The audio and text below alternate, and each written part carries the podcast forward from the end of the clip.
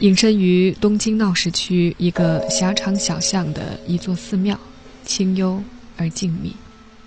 二零一四年十二月五号下午，在这里举行了一场特殊的告别会，作别二十世纪黑白世界最伟大的棋手之一——一代宗师吴清源。根据吴清源子女的意愿，告别会不向公众开放，只有亲属和亲朋好友参加。作家阿成、电影《吴清源》的制片人刘小电和棋手江祝九、芮乃伟夫妇，以及中国围棋协会主席王汝南等人专程从国内赶来参加这场告别会。纪念室正中，穿中山装的吴清源颔首微笑，立于洁白的鲜花之中，烟雾袅袅，庆声清脆。身披袈裟的僧人做完法事后，最后告别的时刻到了。家属和亲友们拿起鲜花，静静走过来，俯身摆放在老人周围。没有大声的哭泣，只有隐忍的啜泣声。老人安静地睡在洁白的鲜花里，嘴角轻轻上扬，仔细端详，竟然有点微微含笑的意味。陪同他的，除了他生前常用的一把扇子，就是有暗绿色格纹的纸，这是围棋的记录纸。老人带着他毕生所爱，去到了另一个世界。对身边的亲友来说，虽然从理智上讲，这样一位走过一个世纪老人的离去，他们或多或少早有心理准备，但这一天真的到来时，他们还是不忍。为吴清源做了二十一年助手的牛丽丽有些伤感地回忆道：“过去她一直说自己要活到一百岁，也不往多了说。很多年前有一次，我跟她开玩笑说：‘咱是先活到一百岁，别说只活到一百岁。’她也开玩笑地回我：‘孔子说，老而不死，是为贼。’”二零一四年的十一月二十三号。北京的一群朋友为他举办了一个百岁纪念活动。吴清源的助手牛丽丽在日本提前为吴清源录了一段视频。当时吴清源顺嘴说了一句“阿里嘎多”，牛丽丽提醒了一下，老人家马上用中文说：“谢谢大家。”当天的庆祝会，当这一段视频放出来的时候，现场掌声雷动，大家都能为听到齐胜真实的声音而兴奋。活动的策划人、电影《吴清源》的制片人刘小电这样感慨：“当时策划北京的活动也没有想太多，就是想为吴老庆祝一下。没想到一周之后，吴老就走了。再晚一个星期，这个活动都流产了。冥冥中真是成全我们。尽管伤感，但这是一个圆满的离去。”吴清源的一生有很多令人惊叹却又难以理解的所谓的神迹，即使他已经退隐江湖半个多世纪，但是关于他的种种传奇从未消失，甚至随着时间的流逝而更加增添了他的神秘性。他成长于中国，成就于日本，在日语中“吴”和“棋”同音，有人说他天生就是要来下棋的。而博大悠远的中国文化，更是他超越一流棋手的思想资源。茨威格在《人类群星闪耀》中写：“真正具有世界历史意义的时刻，一个人类的群星闪耀时刻出现以前，必然会有漫长的岁月无情的流逝。庆幸的是，我们没有处在那漫长的等待期，我们有幸与创造这个传奇神话故事的人有了时间上的交集。”欢迎来到素描时光，大家好，我是樊素。本期我们走进棋圣吴清源。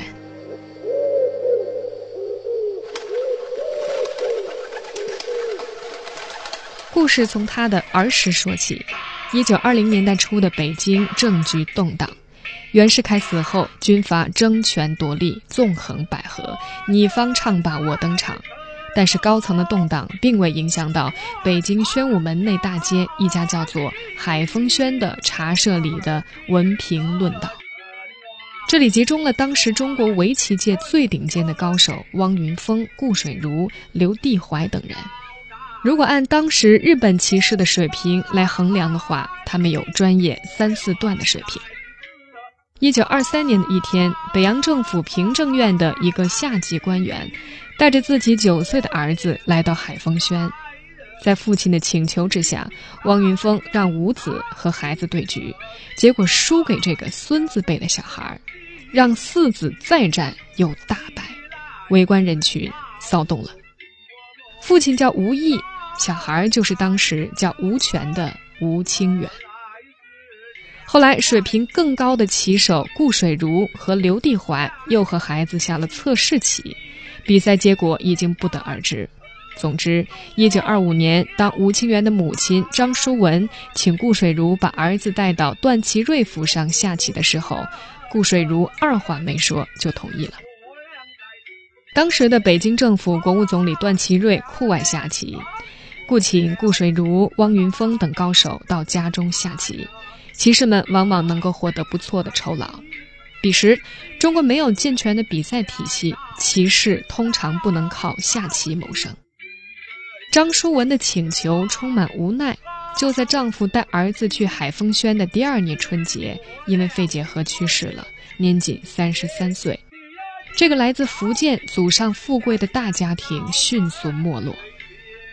十一岁的吴清源来到段府下的第一盘，就把一位高手打败。观战的段祺瑞甚喜，当即表示每个月给他一百元奖学金。这笔钱对吴家来说可谓是雪中送炭。当时的中国中学教师的月工资不过五六十块钱。终于有一天，段祺瑞跟吴清源下了一局。几天之后，北京的《晨报》报道，段执政一日与吴清源弈大败。愤然拂袖而起，进入内室。那天屋里几个棋手都没有早饭吃了。观棋时一直不敢作声的顾水如、汪云峰等人立刻责备起吴清源。原来段祺瑞喜欢赢棋，棋手们往往让他艰难的赢棋，背后都笑称他为常胜将军。从此，段祺瑞再也不和吴清源下棋了。不过每个月一百块钱还是照给。直到他一九二六年四月下台，失去段祺瑞的资助之后，吴清源经常到天安门西侧中山公园的来金雨轩下棋，屡战屡胜，名字再次登上《晨报》，天才少年从此名满全城。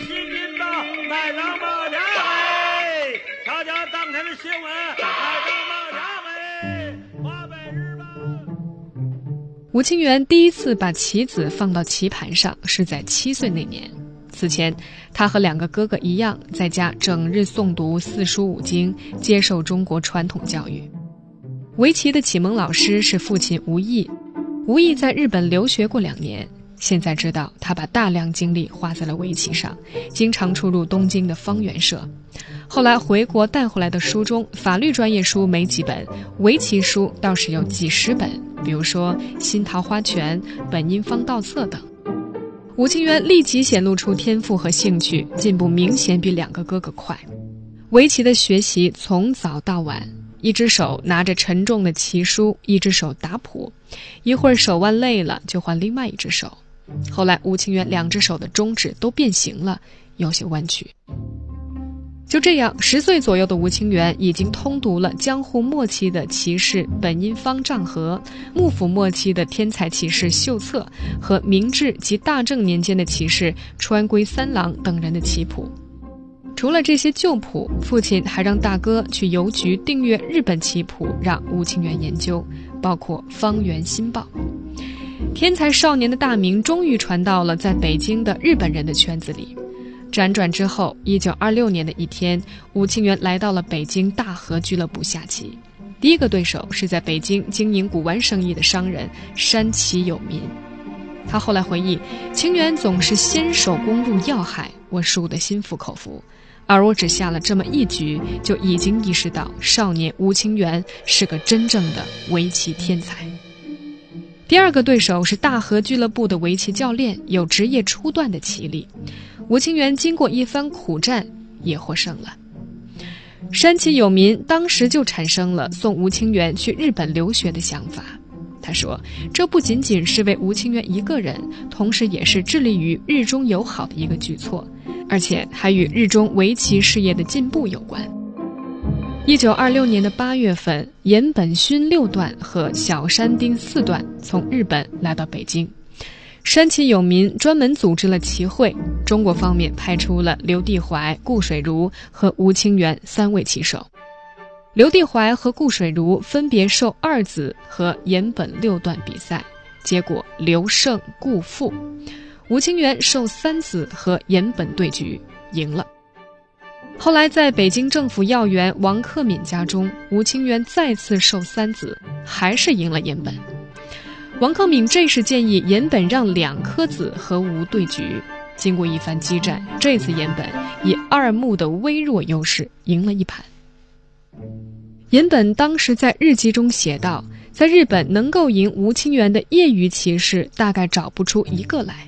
少年奇峰犀利，是一个非同寻常的天才。如果他能来日本学习围棋，那么成为一名职业高手，应该是轻而易举的事情。”一年之后，日本棋院五段井上孝平来到北京，总共四局棋，其中井上让良子下了两局，吴清源都以绝对优势中盘取胜。在让先的两局中，吴清源则一胜一负。山崎有民将吴清源与井上对局的棋谱寄给了日本的著名棋士赖月现作七段，赖月看了用愕然来形容心情。他说：“吴清源的棋和秀策少年时代的棋术有着惊人的相似之处，堪称完美无缺。秀策是日本幕府时代末期的天才棋士。”山崎智信赖月就是询问送吴清源赴日本留学的事情。赖月的回复让人鼓舞。他说：“为了棋道，我决心要促进这位少年前来日本，使他成为名留史册的棋士。”山崎有民和赖月现作，一个在北京，一个在东京，前后为此通信有五十封之多。在两人的推动之下，日本政界、财界各方人士都动起来。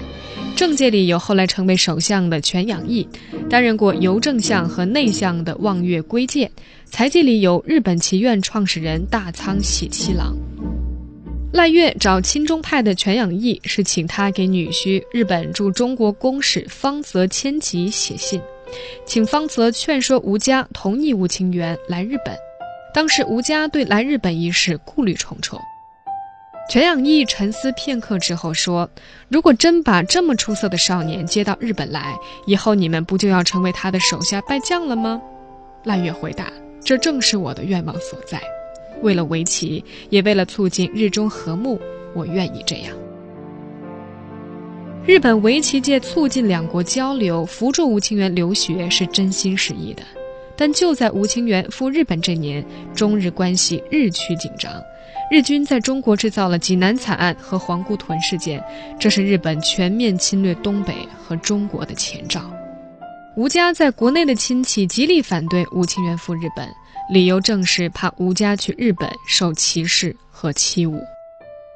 一九二八年的十月十八号，在山崎有民的陪同之下，吴清源和母亲、大哥坐上了大阪商船“长安丸号”，从天津塘沽港出发，最终在二十七号到达了东京。吴清源的监护人、北洋政府要员杨子安送行的时候说：“希望你两年之后回来。”但是吴清源没有回到中国，日本。命中注定成为他的下一站。在日本之后发生了什么？我们休息回来继续讲述。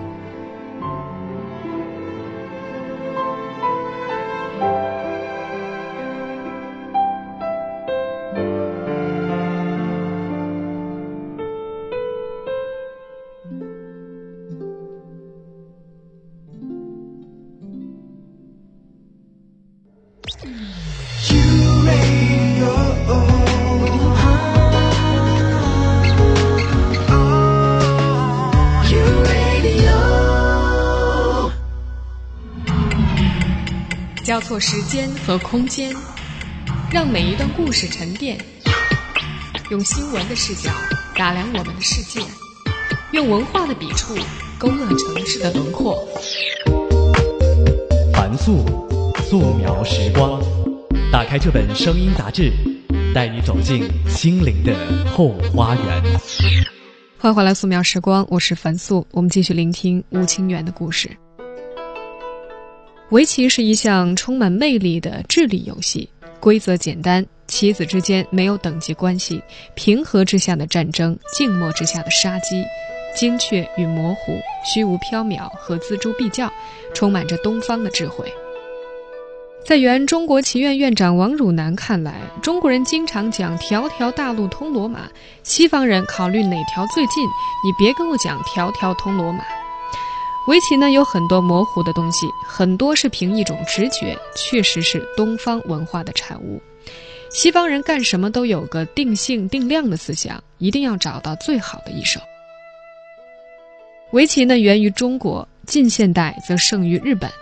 当时中国顶尖的棋手，比如刘地怀等，和日本职业五段下棋，通常要受让二子。十四岁的吴清源来日本初期一切顺利，第一盘正式对局，他就赢了小原正美四段。小原是当时日本棋院段位赛的冠军。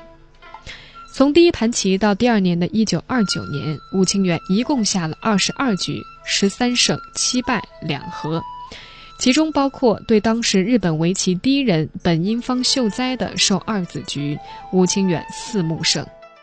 当时日本的职业七段被秀哉让二子都经常要输。局后秀哉这样评价：黑棋下的堂堂正正，始终没有给白棋以可乘之机。堪称是受二子的经典之局。拿下三局测试棋之后，日本棋院正式授予他三段资格。当时在日本，定段是一件非常困难的事情，棋手为升段或定段可谓是以命相搏。接下来，吴清源的战绩让很多人瞠目结舌。一九三零年，三十九盘对局，三十一胜六败两和；一九三一年，四十二盘对局，三十五胜五败一和，一盘打挂，也就是中途终止；一九三二年，五十盘对局，四十四胜五败一和，胜率达到近百分之九十；一九三三年，三十七盘对局，二十五胜九败三和。一九三四年，刚刚满二十岁的吴清源升到了六段。导师赖月宪作后来回忆，只要参加比赛，几乎没有不赢的。在棋院的段位赛上，以他的升段最为迅速。吴清源的风头非但表现在他的成绩上，还表现在他自由奔放的棋风和时有所见的新招上。这个当时保守的日本棋坛注入了一股清新之风。牛莉莉说：“他创造了很多新手，过去别人不敢下的，他敢下。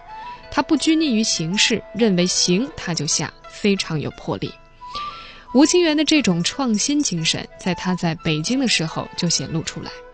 一九二七年，日本棋院五段井上孝平和十三岁的吴清源对局之后说：“看得出来，他十分熟悉日本围棋中的旧棋形，并且对这些棋形进行了改进。”而最能体现吴清源创新精神的是他和对手和好友木谷实共同研讨总结的新布局法，堪称围棋界的一场革命。升入五段之后，吴清源直白增多。由于当时无贴子的规定，如果仍然按照昔日的小目定式布局，白棋无论如何都会落后于人。吴清源开始打出三三或星的布局，一手占据角地，尽快向边展开。这种思路在吴清源看来是理所当然的，但以小目定式为传统的日本棋界却受到巨大的震动。同一时期的著名棋手木谷实布局总是投在低线位上，但是战绩不佳，便不断的改为高线位上投子，开始比角地更加重视中央势力的摸索阶段。新布局的观点一言难尽。简单来说，就是在布局的时候占据高位，比传统的重视角地更加注重向中央发展的势力。新布局在社会上得以广泛传播，是在安永一写的《围棋革命新布局法》一书问世之后。这本书的问世又得益于一个注定要载入围棋史册的除夕之夜。一九三三年除夕，吴清源拜访客人之后，归途路过好友木谷实家，进门发现当时担任日本棋院编辑长的安永一也在。安永一趁机向两人频频开口，争论起有关新布局的事情。吴清源和木谷实共同就此阐述了有关的意见，末了又围住棋盘，边摆边说，争论不休，不知不觉过了一整夜。打开窗门，方知天已大白，在寒风凛冽之中，迎来了新年的早晨。安永一写的《围棋革命新布局法》一书，就在不久之后出版了。这本书署名为木谷实、吴清源、安永一合著，实际上是安永一把木谷实和吴清源的意见整理归纳，并总结出精彩的理论。吴清源后来回想起来，安永一是有备而来。直到拿到这本书，才恍然大悟。后来这本书卖了几万本，这在奇书当中是前所未有的销量。新布局法不受任何繁杂定式的束缚，大大解放了棋手的思维方法，棋盘上的世界似乎也越来越开阔了。无论在广大业余爱好者，还是在职业棋手中，都流行开来。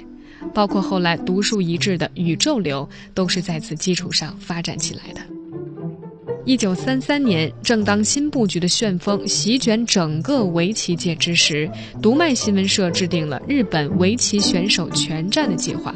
这项棋战的优胜者可以直黑和日本棋界的最大权威本因坊秀哉名人对弈。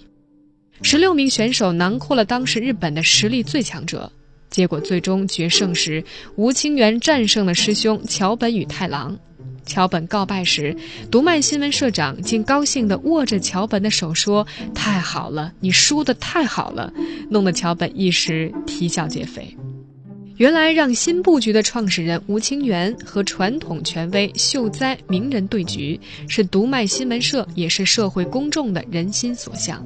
各新闻报刊都以“不败的名人对鬼才吴清源的决战”的醒目标题大肆宣扬，引起了社会的广泛关注，赋予新旧门派之争、中日对决等多重意义。日中决战。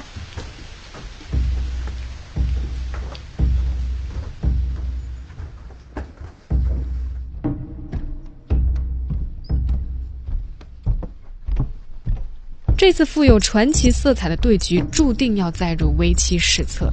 十九岁的吴清源前三手就照三三星天元的顺序打了出来。在文化保守的日本棋坛，这些新颖的打法不仅石破天惊，更有冒犯权威之嫌。行棋过程中，秀哉利用名人特权多次打卦，也就是终止比赛，回去和弟子研究。这是从一九三三年十月十六号开始的对局，直到第二年一月十九号才结束，历时三个月。秀在后来打出的第一百六十手妙手，究竟是出自本人还是弟子，也充满了猜测和疑问。对局的时候，日本正好策划和挑起了所谓的满洲事件，日中关系日趋危险。当时报刊都对二人对决夸大其词，大肆宣扬，社会关注度飙升，让这盘棋笼上了一层日中对抗的火药味。最终秀哉胜了二目。后来吴清源的友人曾对他说：“这场棋战输了比赢好，暗示着其中的危险。”吴清源围棋生涯最浓墨重彩的一笔，是他在近十年近百局分先的类争十番棋中，把所有的日本一流高手全部击败。不但是击败，而且把对手的交手棋分降低一到两格。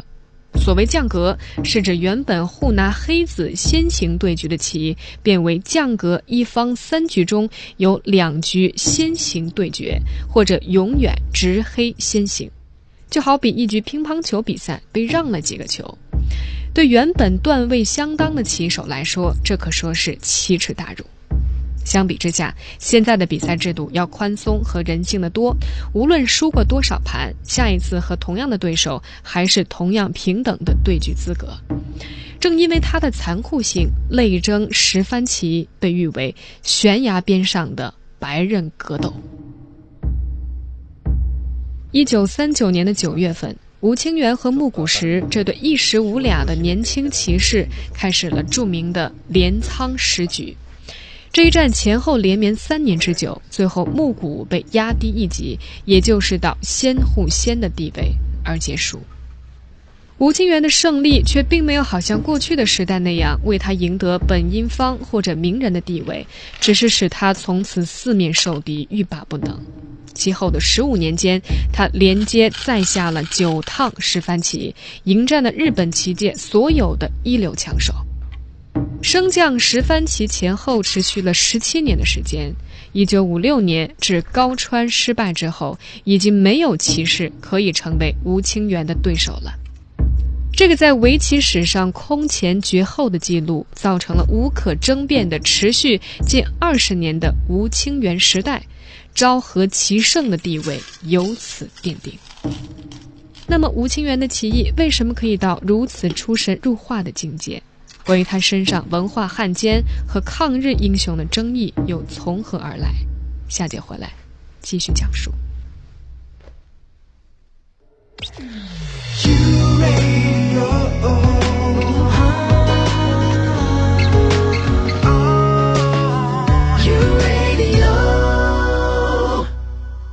欢迎回来，素描时光，我是樊素。我们继续聆听吴清源的故事。在吴清源的身上，是天分的因素多一些，还是勤奋的因素多一些？原中国棋院院长、中日友好围棋会馆馆长王汝南说：“这个东西还真的不好一言以蔽之。”他认为呢，还是天才的成分更多一些，因为他在日本那样的环境，勤奋的人是非常多的，但是勤奋和天分应该是相辅相成的。就拿专注来说，这个专注是勤奋造成的，还是天生就是这样呢？人们其实很难分得清楚。吴清源从小就显示出过人的专注力，导师赖月在他的回忆录《围棋一路》中说：“世人只简单的把他看作天才，而我却对他了解颇多。现在的年轻人兴趣太多，而吴清源的世界里只有围棋。”我家的私人医生波多野每月要来出诊数次。有一天，波多野医生对我说：“不管他什么时候去，总看见吴先生不是坐在棋盘前摆弄围棋，就是在看经书。”经书可能不经意地道明了吴清源和其他棋手，包括超一流棋手的不同之处。江崎诚志是和吴清源交往数十年的日本作家，也是《吴清源传》的作者。他在《昭和的棋》中写道：“清源学习孔子、老子的学说，或者皈依弘万会和习语教，从来也不是以赢棋为目的。他的信仰心完全是基于自己本心的持续的流露，这是一种无欲无求的状态。于是平常心也就生了出来。他的棋失招很少，即便是有，也算不上足以铸成败局的大错。”而且他不会连续犯错，这一切绝对不仅仅是坚韧不拔的民族性使然，更多的是拜无欲的平常心所赐。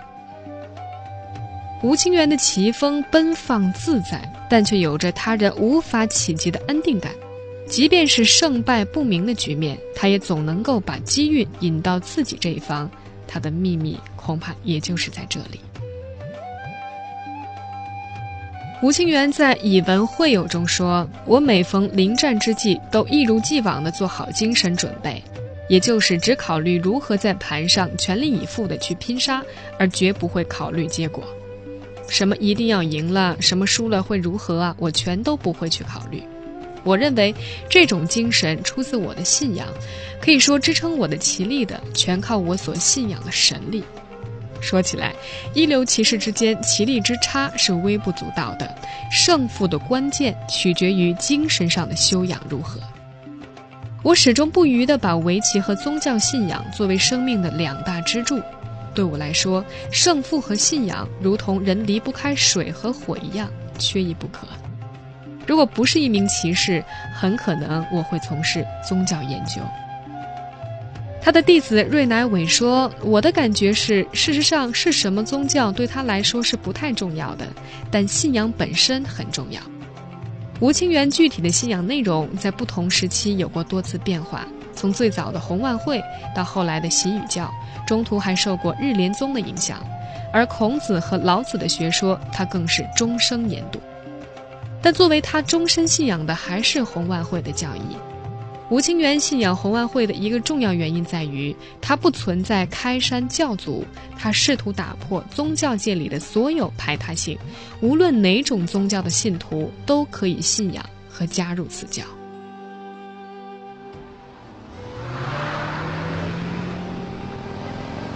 一九六一年，吴清源不幸遭遇车祸，留下严重的后遗症，从此战绩欠佳。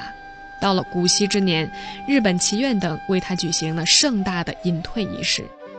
晚年的吴清源致力于围棋的国际化，尤其关注中国的围棋事业，期盼他所倡导的二十一世纪六合之棋能为促进世界各国之间的友好关系尽绵薄之力。所谓二十一世纪六合之棋，和吴清源时常研习的《易经》有很大关系。吴清源说：“阴阳思想的最高境界是阴和阳的中和，所以围棋的目标也应该是中和。只有发挥出棋盘上所有棋子效率的那一手，才是最佳的一手，那就是中和的意思。每一手必须是考虑全盘整体的平衡趋向，这就是六合之棋。”吴清源说：“另一方面，即使是人生，也要考虑技术和哲学的中和。”我所走过的道路，应该可以说是追求中和的人生吧。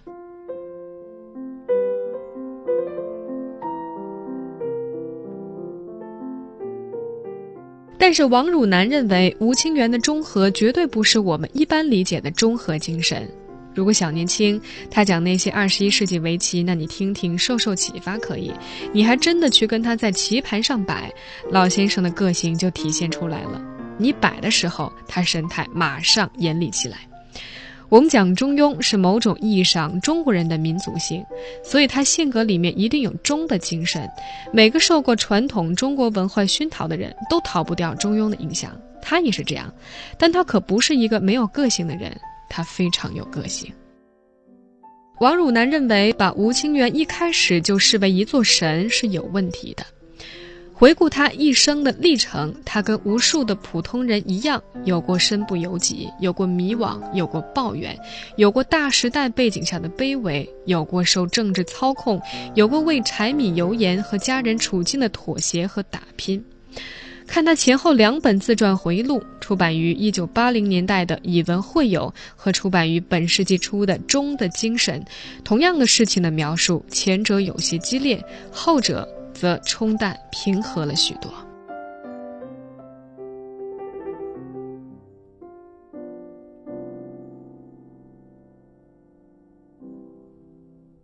吴清源的奇才是中日两国都公认的，但是和中国人更加进一步高调的宣扬他的哲学和人格境界不同，日本人并没有在后一方面更多的琢磨。王汝南担任中日友好围棋会馆馆长，和日本棋界接触颇多。他说：“要说日本人说他为人楷模，或者说有多高深的哲学见解，至今我还没有接触到有日本人来跟我讲，都是在棋的角度讲他的成就、他的见解。”王汝南也对媒体建议说：“评价吴清源的出发点，还是把他作为一个奇人，而不要各方面都神话。他也是一个活生生的人。”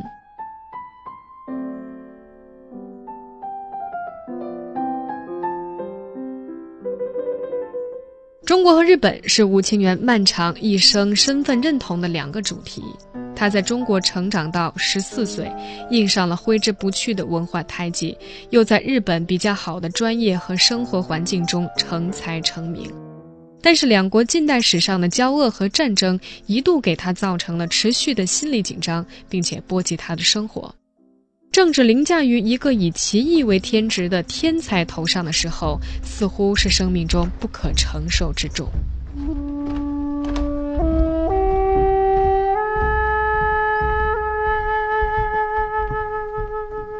一九三三年，吴清源和秀哉名人对弈前。日本正好策划和挑起了所谓的满洲事件，当时报刊都对二人对决夸大其词，大肆宣扬，这盘棋笼罩上了日中对抗的辛辣气味。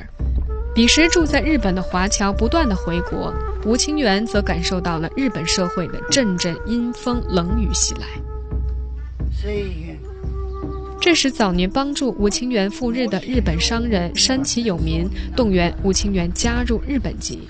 他说：“如果你还是想继续学习修业的话，不取得日本籍，终归难以长久留在日本。”吴清源曾经犹豫过，他说：“现在正处于中日关系最恶劣的形势之中，仇恨日本人的中国人为数不少。如果这个时候我提出加入日本国籍，一定会遭来中国同胞们的一片辱骂。”但是山崎说：“你现在的棋力已经很高了，将来你回到中国，上哪里找围棋的对手去？再说，你也很清楚，在中国是不可能靠围棋生活的。”这句话说服了吴清源。一九三四年，他向中国领事馆提交材料，申请脱离中国国籍，遇到领事馆人员的嘲笑。并且质问他为什么要加入敌国国籍。最后，在日本政界高层的过问之下，一九三六年，吴清源才最终得以脱离中华民国国籍，加入日本籍，并且改名为吴权。吴权二字，姓按照汉文读音，名采用日文训读，以示不忘中国。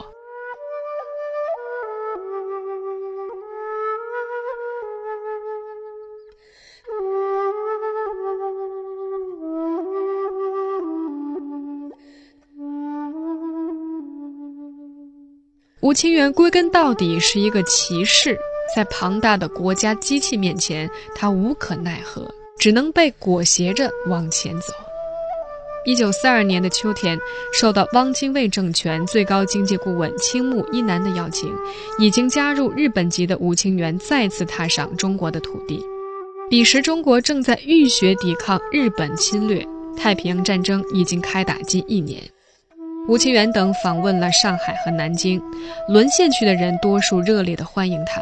对很多人来说，在中国人受尽日军欺凌的时候，吴清源在围棋的世界里打败了日本人，为中国人争了光，是英雄。不过，也有另一级的评价：上海的大街上，有人贴上吴清源是文化汉奸的宣传漫画，画中的吴清源脖子上挂着赏金。为此，伪政府还派特工在旅馆附近巡视，确保他的安全。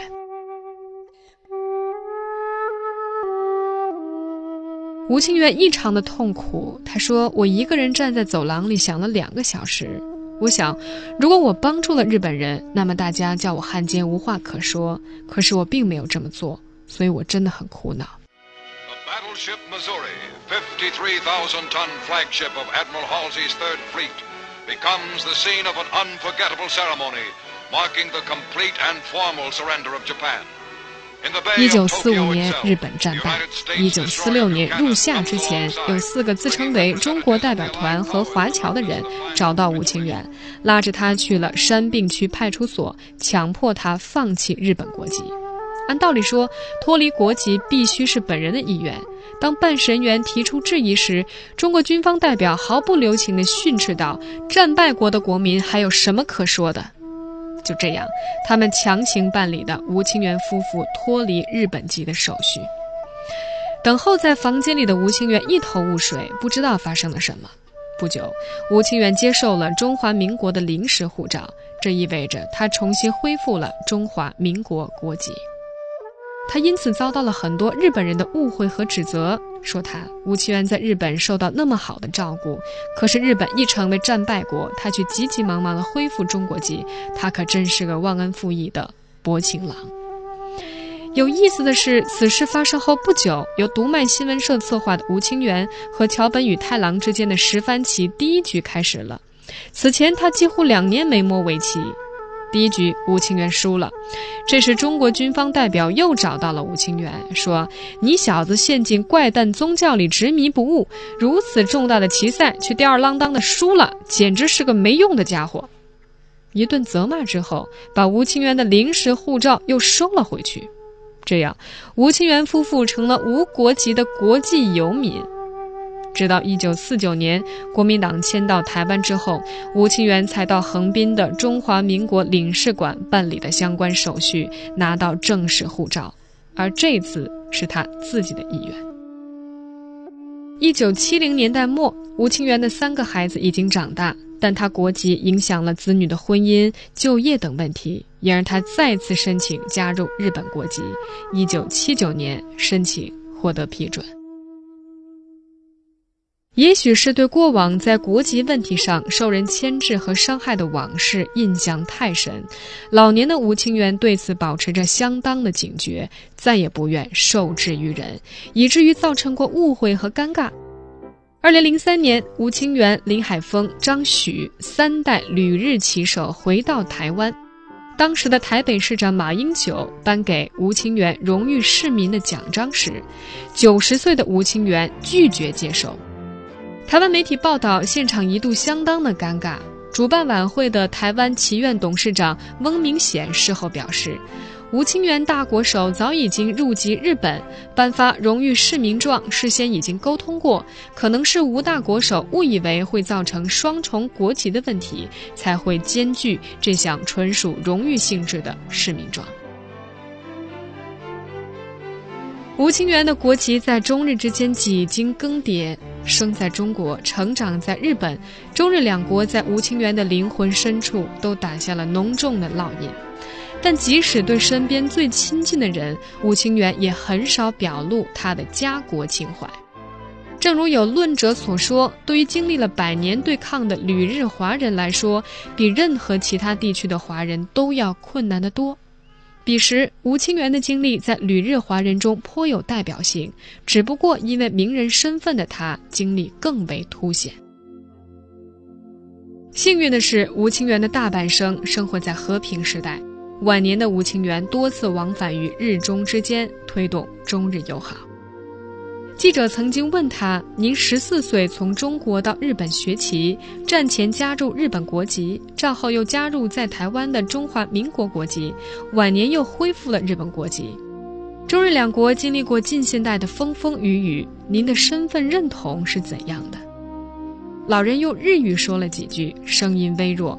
助手由丽丽转述：“吴老师还是说要世界和平，最后大家都要保持好关系。”这个看起来有点虚的回答，在吴清源的弟子芮乃伟看来一点也不虚。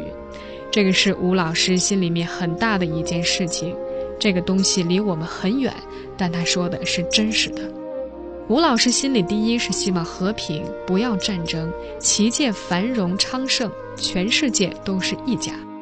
因为那时候战争的残酷他经历过，作为一个生活在日本的中国人，他的感受非常深。不与政治，世界无国界，这是吴清源终生信仰的红万教的教义，所以他也一直在超越着民族或者国家的心理。好了，以上就是本期素描时光的全部内容，文字选自于《南方人物周刊》和《三联生活周刊》，声音设计由本人完成。如果有任何想说的，可以在微博、微信上找到我。微博是凤凰 U Radio 中横线凡素，微信是 Ivana 凡 I V A N A F A N。